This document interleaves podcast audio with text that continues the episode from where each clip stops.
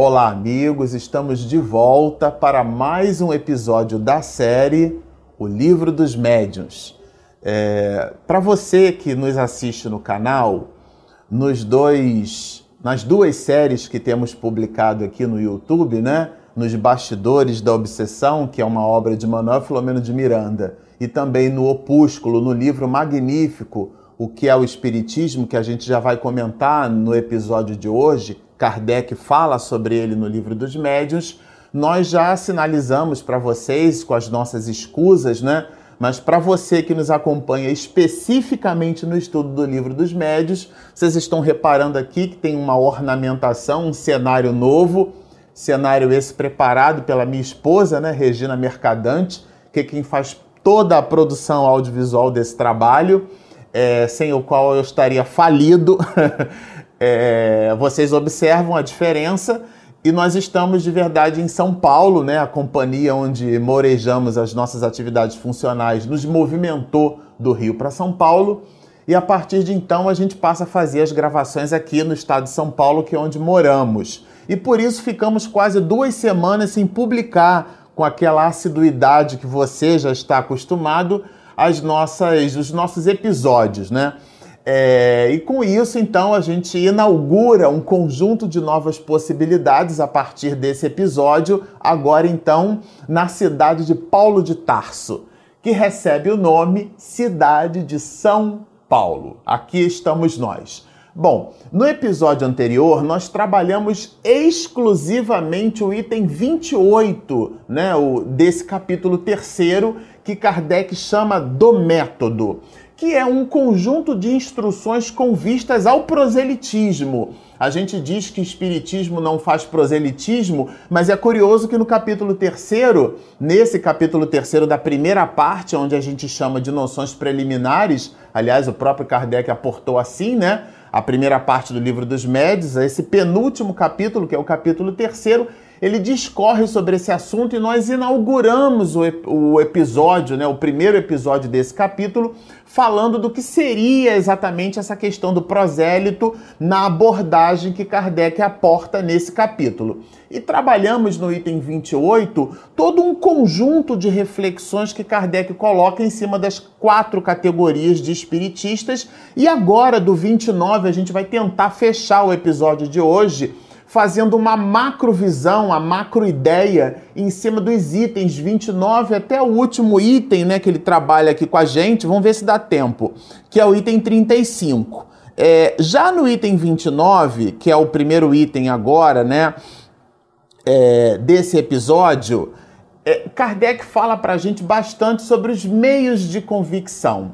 Quer dizer, o que é que nós deveremos aportar no, no, processo de convencimento para uma linha de observação com vistas ao estudo da doutrina espírita.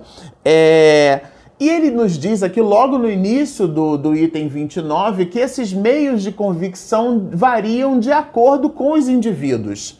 Aqui é muito interessante a gente observar, porque a linha de raciocínio adotada por Kardec é assim: olha. Não basta ver para crer. Vou repetir.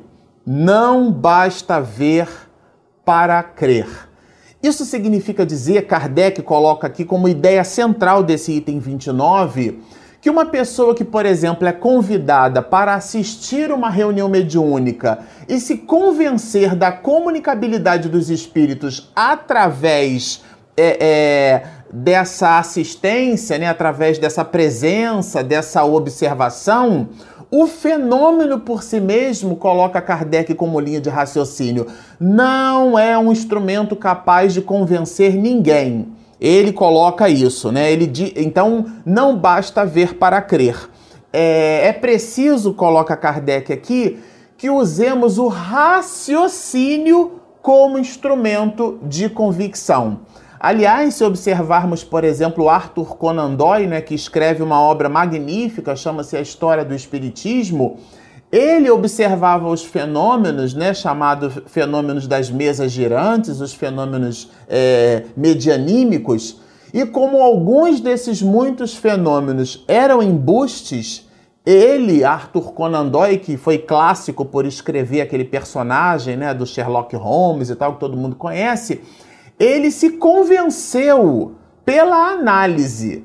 Não foi exatamente por participar de reuniões mediúnicas, porque muitas dessas reuniões mediúnicas possuíam embuste, possuíam charlatões, né? É, e Kardec fala sobre isso no final de, da, do livro dos médios, né? onde ele chama de mensagens apócrifas, mensagens que são aportadas com o nome de pessoas de vulto, né? Personalidades de vulto, mas de verdade, se você espreme, não sai uma gota.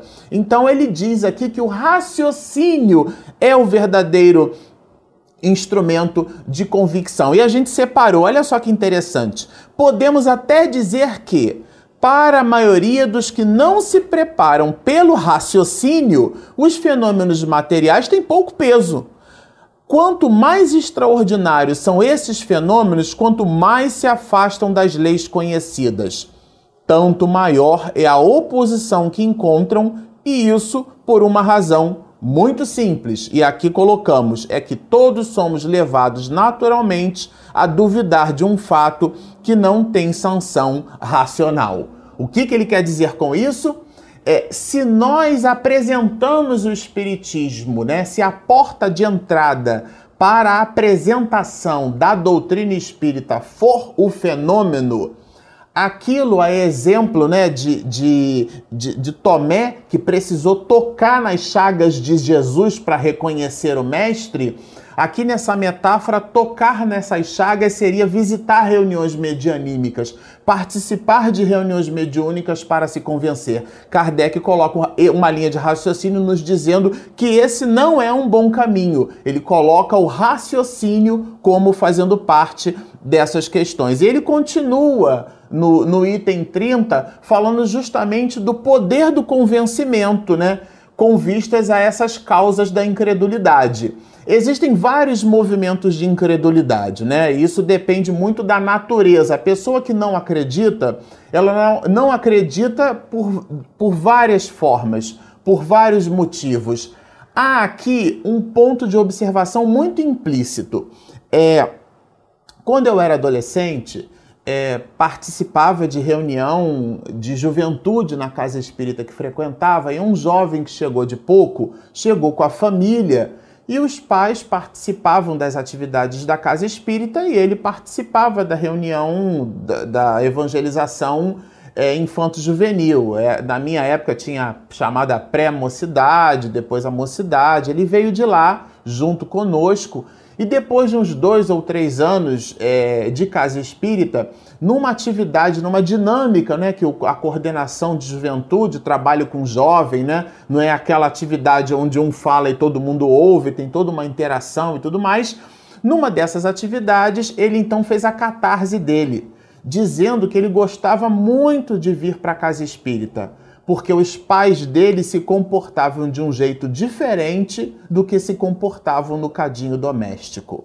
Isto é, representavam um personagem na casa espírita, mas dentro do lar se movimentavam de um jeito completamente diferente. O pai tinha problema com alcoólico, a mãe tinha lá as suas dificuldades com a família, não falava com determinados familiares.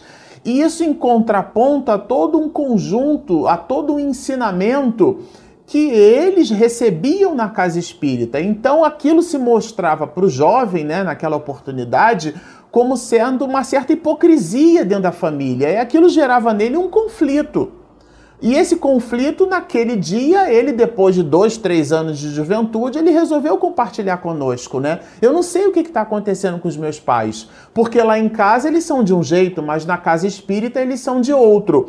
Isso remete a um exame, isso não está explícito aqui no item 30, mas está implícito no estudo desse item, né? São é, basicamente um parágrafo só, mas ele é muito denso. É, ele está implícito quando a gente fala de incredulidade. Às vezes, a forma como nos movimentamos pela, o, pelo conjunto de crenças e valores que possuímos, não corresponde ao corpo de doutrina que abraçamos e vendemos aos outros. Então, as nossas ações falam muito mais exatamente do que as nossas palavras. Então, e o raciocínio faz parte disso. Convencer alguém de forma racional não é simplesmente apor um, aportar um conjunto de linhas de raciocínio onde a pessoa fique numa sinuca de bico e ela não consiga responder a determinados, de questionamento, a determinados questionamentos e nós chamamos isso de raciocínio. Não. Aqui é muito importante entender. Raciocínio, isso deve fazer bem para essa pessoa. Porque se ela possui esse comportamento em cima dessa religião que ela abraça, eu não entendo exatamente que religião é essa, mas isso deve fazer um bem danado, porque eu conheci esse indivíduo, ou essa mulher, ou esse homem há 10, 15, 20, 30 anos atrás e hoje ele é uma criatura diferente. Ele se esforça por, por modificar as suas tendências mais, né? Que faz, inclusive, parte da definição do espírita, né? Do verdadeiro espírita. Então, esse movimento de transformação do ser humano contaminando positivamente a sociedade faz com que nós raciocinemos. Essa religião deve ser muito positiva, então é. Por isso que Kardec diz assim: olha, o verdadeiro espírita jamais deixará de fazer o bem. Aqui eu gostei de rachurar, de, de selecionar isso para vocês no miolo desse item 30, para que a gente entenda, às vezes a gente fala do raciocínio como sendo um corpo de ideias, né?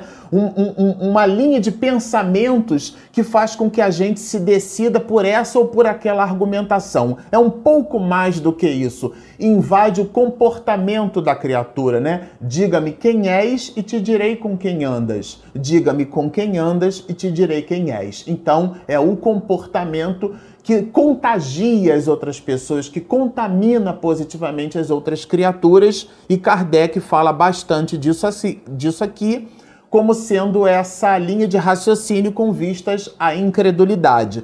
E ele fala mais, tá? Para aqueles que falam de proselitismo, né? Se a pessoa se mostra incrédula, né? Se, se ela não foi capaz de ser convencida pelos fatos inclua-se o comportamento como fato, além do próprio fato medianímico. E também pela linha de raciocínio, olha o que, que diz Kardec aqui. Ele fala, eu achei muito interessante isso. Ele fala na prova da incredulidade. A pessoa passa por essa provação. Porque as ciências ortodoxas são deliciosas no convite a esse raciocínio, né? A, ao estudo da, da filosofia, aquela, aquela, vamos dizer assim, a maratona do intelecto, né? O estudo da filosofia da ciência, da epistemologia, tudo isso cria na gente uma, uma, um, um, um, desafio pessoal né, nessas reflexões e nesses entendimentos, mas a criatura humana pode se perder pelos labirintos dessas possibilidades. Né? Ele diz aqui, olha, Kardec, assim, que é, deve deixar-se a providência o encargo de encaminhá-lo a circunstâncias mais favoráveis. Há tanta gente querendo receber a luz, por que perder tempo com os que não com os que a repelem? Quer dizer, por que consumir? Parece que a gente se vê a braços dados ali com alguém que não acredita em espiritismo e a gente fica com aquela necessidade de convencer as pessoas, né? Uma vez o professor Dr. Sérgio Felipe, no ICEB, no Instituto de Cultura Espírita,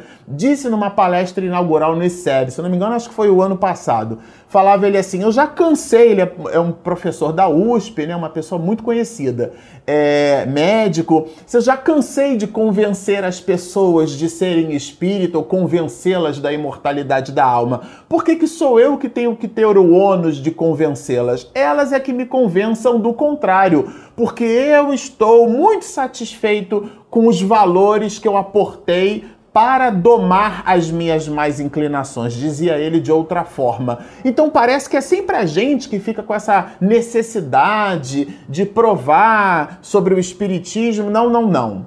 Faz parte da linha do raciocínio também o nosso comportamento estar diante desse fato. Isto é, a outra pessoa, observando o nosso comportamento, raciocina que aquilo deve ser melhor. Mas Kardec continua aqui no, no item 31, ele fala justamente da necessidade do estudo, né? Da observação criteriosa, isto é, da necessidade de aportar teoria. Aqui, gente, eu acredito que esse item 31 tenha tudo a ver com aquelas pessoas que estão ligadas ao estudo e à prática da mediunidade nas instituições espíritas. Porque quando Kardec fala do ensino dos espíritos, para proceder no ensino dos espíritos, Diz ele que a ciência espírita não é, por exemplo, como, como as ciências que ele chama aqui, né? De ciências é, como a física, como a química, né, onde ele chama aqui de espiritismo experimental, fazendo um contraponto com essas ciências. Isto é, você não leva o espírito para um tubo de ensaio e reproduz da mesma forma as mesmas questões. No Espiritismo, temos que lidar com inteligências que gozam de liberdade, porque são os homens que viveram na Terra e que depois voltaram para a erraticidade. Então, diz ele. No Espiritismo, temos que lidar, repitamos, com inteligências que gozam de liberdade e que nos provam a cada instante que não estão submetidas aos nossos caprichos. E aqui nós colocamos em azul é preciso, pois, observar, esperar os resultados e colhê-los enquanto se verificam. É por isso que dissemos alto e bom som. Isso é Kardec falando que quem quer que se envaideça de obtê-los à vontade só pode ser o ignorante ou impostor. Esta a razão porque o verdadeiro Espiritismo jamais se dará em espetáculo, nem se apresentará nos teatros de feira. Isso aqui, de vez em quando, é, o próprio Divaldo Franco coloca bastante sobre isso. É por isso que as reuniões mediúnicas deveriam estar nas casas espíritas em caráter reservado. Porque o laboratório, a antena transceptora de uma casa espírita com o mundo espiritual, esse canal de comunicação, ele se faz através, na metáfora do Dr. Bezerra de Menezes, como um feixe de varas, né? E quando nós colocamos a curiosidade ou aqueles movimentos de incredulidade como fazendo parte da reunião mediúnica, ah, deixa eu participar desse negócio para ver se realmente isso é verdade, se realmente isso existe. Olha a linha de raciocínio de Kardec. Quem busca convencimento através do fenômeno por si mesmo, sem aportar raciocínio, não se convence porque ela leva o que o próprio Kardec chamou, olha, é, aqui isso tá, a gente colocou no item 29, de ideias pré-concebidas, isto é, que é o pré-conceito, conceituar previamente. Ideias pré-concebidas é conceber previamente algo, cristalizar aquele algo, entender que aquilo é a sua verdade e tudo que se lhe apresente diferente daquela verdade, a pessoa então rejeita. Não, esse fenômeno é ridículo, isso não pode ser espírito.